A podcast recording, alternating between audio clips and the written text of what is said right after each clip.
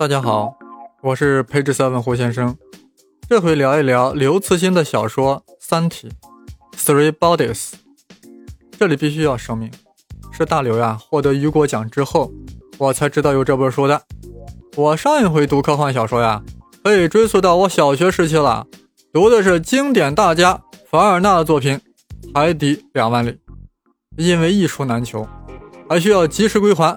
还要避开我母亲的监视，只能在放学的路上读，躲在家里的蚊帐里看，奠定了我眼睛近视的基础。等我上了初中，我就与科幻小说诀别了。我我长大了，还看什么科幻？忽悠小孩子的东西，拜拜。现在我是初中生了，是不是应该看点牛顿、爱因斯坦的东东呢？这一转眼啊，就进入了二十一世纪。突然间，我们中国人获得了科幻小说的世界大奖，可喜可贺。其实我也不知道这个雨果奖呀，到底是一个多大的果果，还梨花带雨似的，水灵灵的。一开始竟然把科幻世界的雨果当成了悲惨世界的雨果，真是让人脸红。Anyway，管他是 Victor 还是 g r n s b a c k 反正大刘冲出亚洲，走向世界，三体牛叉，誉满全球。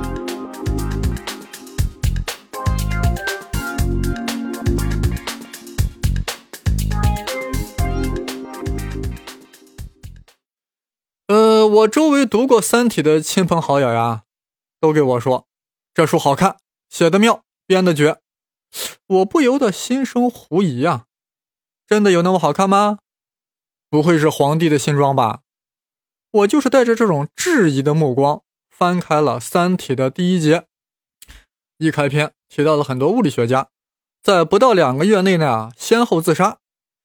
哎呀，这种玩起悬疑小说的低端手法，让我还真有点不屑。果然是通俗小说，很俗，难怪这么多人说好。尤其是里面有一位女物理学家，叫什么杨东。在遗书中写道：“一切的一切都导向了这样一个结果：物理学从来就没有存在过，将来也不会存在。”我心想呀，他咋了？物理学不存在就不存在嘛，也不至于自杀吧？还真把物理学当上帝信仰了呀？那是物理学，不是物理教。还有这样的物理学家，奇葩，funny。当然啊，我必须承认，这一点还是吸引了我。去关注小说进一步的情节，看看大刘是如何编造物理学不存在这个噱头的。这样说来啊，刘慈欣的这种写法，把我胡先生也陷进去了。好了，不瞎扯了，言归正传。我赶紧翻阅几页，发现事情是这样的：当高能加速器将实验中离子对撞的能量提高了一个数量级后，同样的离子，同样的撞击能量。在同一加速器不同时间的实验中也不一样，一次一次的结果都不同，也没有规律。于是物理学家慌了。书中的主人公汪淼说：“这意味着宇宙普世的物理规律不存在，那物理学也就不存在了。”哎呀，看到这里，我觉得作者有点牵强，或者说这个身为院士的主人公汪淼有点肤浅。这种情况完全可以用蝴蝶效应或量子效应解释的。之所以没有发现规律，那是因为用了前所未有的数量级的能量对撞，故而将离子撞击的更加碎小，展现出了比以往更加微观的效果。那蝴蝶效应、量子效应就会更加明显嘛？甚至量子混沌都会凸显出来。有什么不可思议的？只能说明，越是微观，对于混沌来说，初始值。就更加敏感。对于量子来说，其概然性的规律就愈加复杂，故而一时难以发现其规律，本是很正常的事儿。物理学家惊讶是正常的，恐慌就有点夸张了，自杀更是笑谈。退一步讲，即便这是以往理论和思维无法想象的现象，物理学家也应表现出的是激动，因为无限的机会就呈现在他的眼前啊！无限风光在险峰嘛，就像一个军人。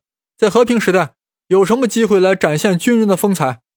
一个真正的军人，当他听到北方游牧民族入侵的时候，表现出的不应是普通百姓的恐慌呀，而是激动。建功立业的时候到了呀！一个真正的物理学家，当他看到现有理论无法解释的实验现象，甚至这个现象足以令现有理论崩盘之时，应该是激动啊！这是又一次科学革命的机会啊！是把爱因斯坦、普朗克、薛定谔踩到脚下的机会啊！怎么会去寻短见了呢？大家想一想，一百多年前牛顿理论坍塌的时候。有哪个物理学家为之而自杀了呢？还不是兴高采烈的墙倒众人推，气势汹汹的缔造了相对论和量子理论。所以啊，当我看到书中自杀的情节，觉得作者是故弄玄疑，这是侦探小说的笔法，一点都不科幻。但是呀，当我看到书中介绍科学边界协会这个组织时，开始稍稍改变了对大刘的看法了。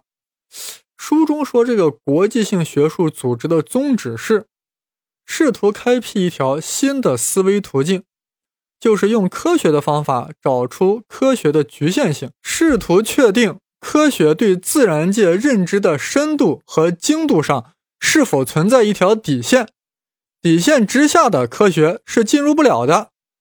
现代物理学的发展。似乎隐隐约约地接触到了这个底线。读到这里，我有兴趣了。看来这位作者呀是有一定深度的，还知道科学的认知是有局限性的。这呀已经开始接触到哲学中的不可知论了，有点料。接着看，当我看到第二十页，开始认定刘慈欣确实具有科幻能力。他竟然能编出这种情节：幽灵倒计时。就是主人公汪淼呀，发现他拍的照片中呀有倒计时，后来倒计时直接就出现在了他的眼前，就像电影画面的字幕。读到这里啊，我彻底被吸引了，有点恐怖的感觉了。我很渴望看到大刘是怎么去解释这个倒计时的。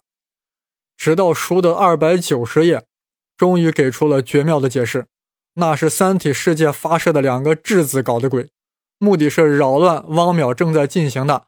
纳米技术的开发不错，确实不错。我觉得呀，有关外星人的科幻作品有一个最大的难点，就是如何在书中引入外星人。如果一上来就说外星人发现了地球，甚至直接入侵了地球，不但很突兀，还落入了俗套。如果说是地球上的科学家发现了外星人，似乎又不太可能。人类发现外星人的途径，无非就是向太空发射电波嘛。但我们的发射功率那么低，在浩渺的宇宙中越传越弱，能被外星人捕捉到的概率啊很低的。如何能让情节接上地气，再让地气啊升为天气儿？这是科幻小说所应追求的。大刘在这一点上呀，那真是脑洞大开。书中女主人公叶文洁创造了一个能量镜面反射增益理论。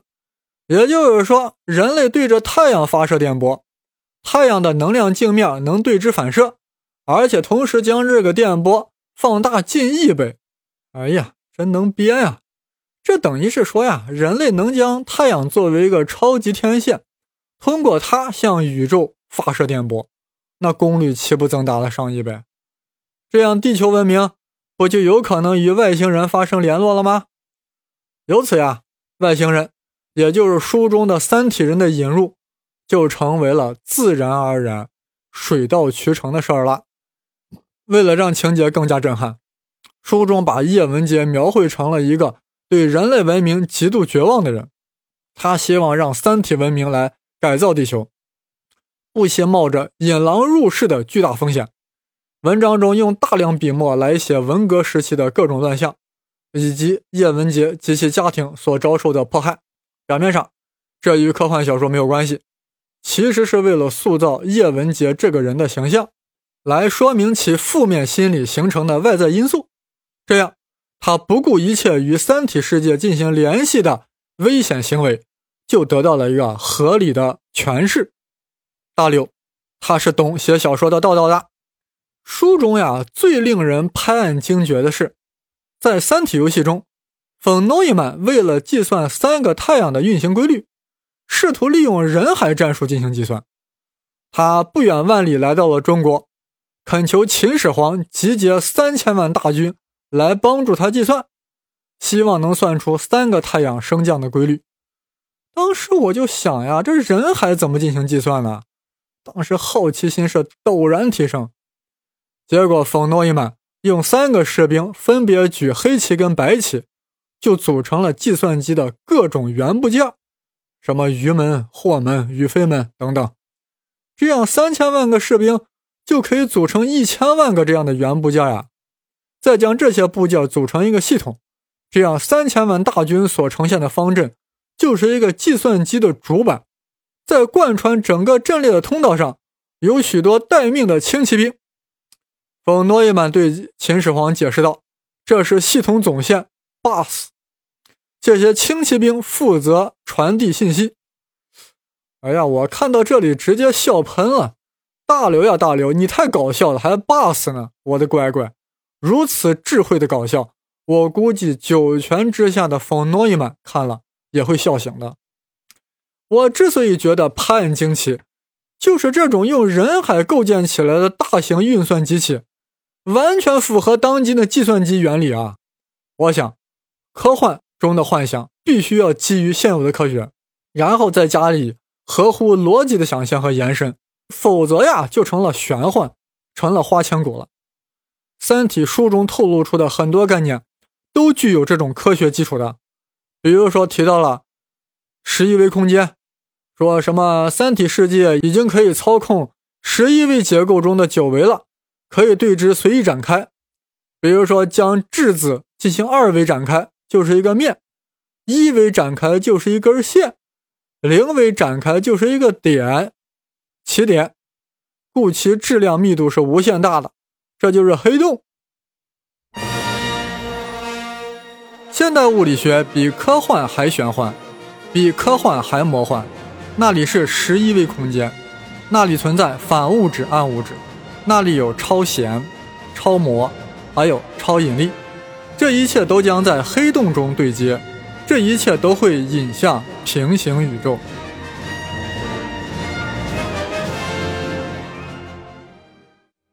这十一维空间怎么理解啊？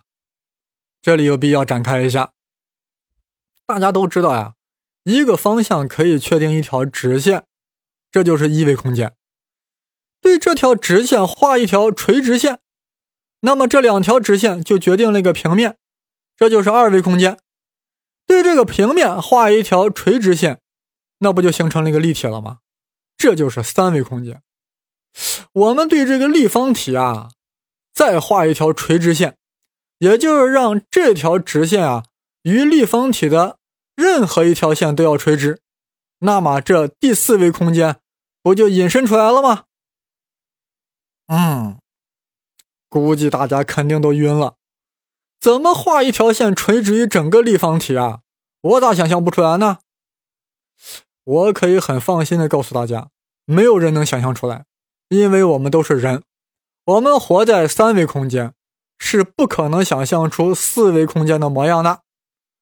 正如同二维空间的生命无法想象三维空间的事儿，我们平时说的四维时空呀，还不是刚才说的那个四维空间，是三维空间加上一维的时间，才构成了四维时空。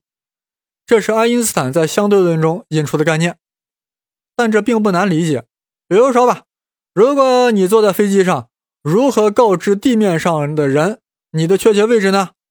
不就是给个坐标吗？x、y、z，分别表达前后、左右、上下，这就是三维的。这样你在空中的位置就唯一确定了。但问题是，飞机一直在飞啊！你告诉的 x、y、z 是某个时间点的坐标。如果你给地面上的人不告诉这个时间点的话，地面上的人还是不晓得。你在这一刻处于那个位置呀？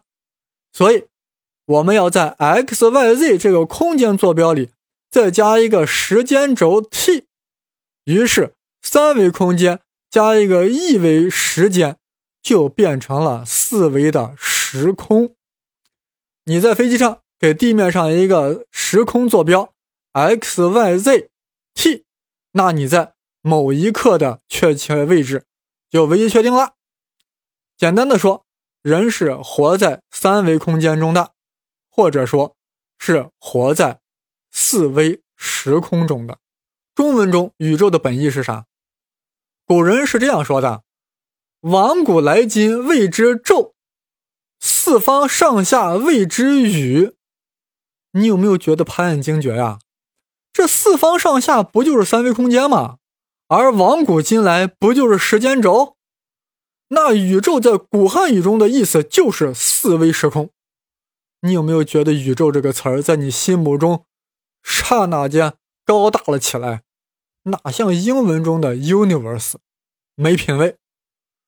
中国古人之牛掰，不是今人俗子所能想象。那高维度的离子可以展开为低维度的，这怎么理解？《三体》书中就有一个很好的比方，呃，这个过滤嘴的海绵呀是三维体，将它剥离展开，就发现它的吸附表面啊是二维的，面积很大的，可见一个微小的高维结构中可以存储巨量的低维结构。一说到高维空间啊，我们脑子就没法想了，但我们有一个理解的途径。就是想象一下二维世界是如何感受三维世界的。注意，我现在说的是纯空间，还不考虑时间这个维度。首先假设有一些生活在二维平面中的生命体，对他们来说，这个世界只有前后左右，根本就没有上下这个概念。那他们是如何感受三维物体的呢？很简单，他们感受的三维物体啊，是物体在二维平面上的投影。或者说，是三维物体在它们平面上的横截面。比如说吧，这种生命体生活在的二维平面啊，就是地面。而我们在地面上放了一张四条腿的桌子，但他们只能看到四条腿在地面上的横截面，就是四个互不相连的正方形。当人们在地面上推动这个桌子的时候呀，对二维生命来说，就是出现了一个神奇的现象。四个正方形以同样的速度向同一个方向运动，这时二维生命中出现了一个牛顿级别的科学家，就把他叫二顿吧。二顿经过多年的观察，终于总结出了这个四个正方形的规律，给出了三大定律：第一，四个正方形要么静止，要么同向运动；第二，四个正方形之间的距离。保持恒定。第三，运动中四个正方形的形状不变。哇塞，这个发现太伟大了！二体生命界一片欢呼。二顿用他的定律还解释了凳子、椅子的二维投影的关系。二体生命界认为，二顿三大定律已经解释了宇宙全部真理。但是有一天呀，有人走进了这个桌子，将桌子举了起来。这对于二体生命来说，就是看到了两个脚印，而且这两个脚印啊，忽大忽小，间距也不固定，完全无法理解。二顿也郁闷了。紧接着呀，四个正方体啊，奇怪就给消失了，这简直就是神迹啊！最终，二顿倒在了宗教的怀抱里，寻求心灵的解脱。大家别笑，其实人类何尝不是如此呢？刚才这个例子呀，说明了一个重大的问题：在二维平面中互不相连的四个正方体，在三维空间来看，只不过是桌子四条腿的四个截面而已，是一个整体的不同截面。你我他，表面上没有关系。若从四维空间来看，是不是也是同一生命体的不同截面呢？所以佛曰：勿要执着于我，我是幻象，我是虚妄，我是 nothing。帮别人就是帮自己，帮自己也是在帮别人。要么咋说，与人为善就是善待自己呢？哎，我这说着说着还心灵鸡汤了，还。这例子还说明了一个问题：在低维空间中难以解释的怪现象，但到了高维空间就是稀疏平常了。所谓消失，只是在你感知的这个空间中消失了，它可能跑到了异度空间。如果我们要构建一个物理模型，足以解释目前的所有物理现象。也就是说，将各种基本粒子、各种力都统一到一个因素上去，那三维空间就不够了，四维时空就不够了。那需要多少维的空间呢？多少维的时空呢？对此，科学界进行了长期的探索。我们就从1984年说起吧。这一年出现了超弦理论。超弦就是琴弦的弦。这个理论认为，我们所说的离子不是一个点状结构，而是一根弦。各种不同的离子不过是弦的不同振动模式而已。大自然所发生的一切事儿都可以用弦的分裂和结合来解释。好奇妙的理论呀！这个理论一旦成立，就会形成大一统理论，用弦的概念解释一切。这个世界就是弦，但这个弦呀，在时空中的运动特别复杂，以至于三维空间或者说四维时空已经装不下它了，必须要有高达十维的时空才能满足它的运动。就如同一个人人如果只在地面上走路，那二维空间就够了。地面就是二维的嘛，但如果玩高低杠，必须是三维空间。不过这朝鲜理论也有问题，因为物不同物理学家呀，搞出了五种不同的朝鲜理论，这五种不同的理论就给出了五种不同的宇宙。你难道是想搞平行宇宙吗？也就是说，超弦理论内部不统一，你内部都不统一，你还想统一宇宙的解读吗？于是，在上一个世纪九十年代，超模理论横空出世。他在十维超弦理论的基础之上，又引入了一个维度，这样就把五种不同的超弦理论统一在其中了。也就是说，从第十一维空间来看，这五种不同的超弦理论是一回事儿，就是一个桌子的五条腿儿。所以说，现在物理学家认为这个宇宙是十一维时空的，也就是说，十维空间加一个。一维的时间，千万不要因为你感受不到这个十一维，就觉得它胡扯。你能感受到超声波吗？你能感受到红外线吗？总结一下，这个超弦理论啊，就是认为每一种离子不是一个点，而是一根弦，不同的弦有不同的振动模式，这样就对应了不同的离子。按照超模理论的看法。这个拥有十个维度的弦是绕在第十一维度的膜上。哎呀，好吧，超弦、超模，这暂时就到此为止。你或许觉得我讲的太表层，不错，我们这回主要是在讲《三体》，关于超弦、超模的深入理解。还请关注下期节目《黑洞与平行宇宙》。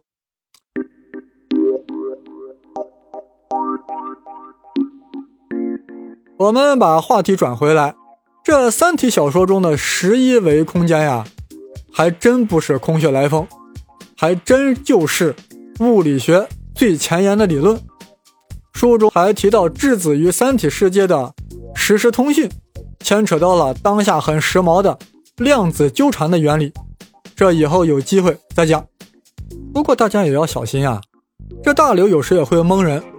书中提到了一个接触符号理论。还说是什么比尔马修建立的，说的有鼻子有眼的，我还挺好奇，这理论我咋没听说过？结果网上一查，说是是刘刘慈欣创造的理论，这比尔马修也是大辽编造出来人物，我当时不由得 shit。另外啊，给大刘提一点小小的建议，对一些引入的科学意象，最好再给点解释，这样才更有纵深，令人回味无穷。比如说。三体人在乱纪元时将自己脱水休眠，恒纪元到来时在沁水复活，这个假想很有意思。不过，是不是该给读者解释一下呀？都脱水成纸片了，咋还能进水复活呢？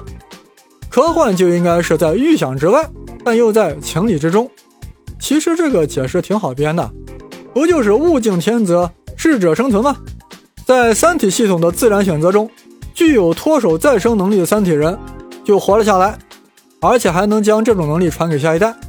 而不具备这种能力的三体人，早就被那个险恶环境中被淘汰了吗。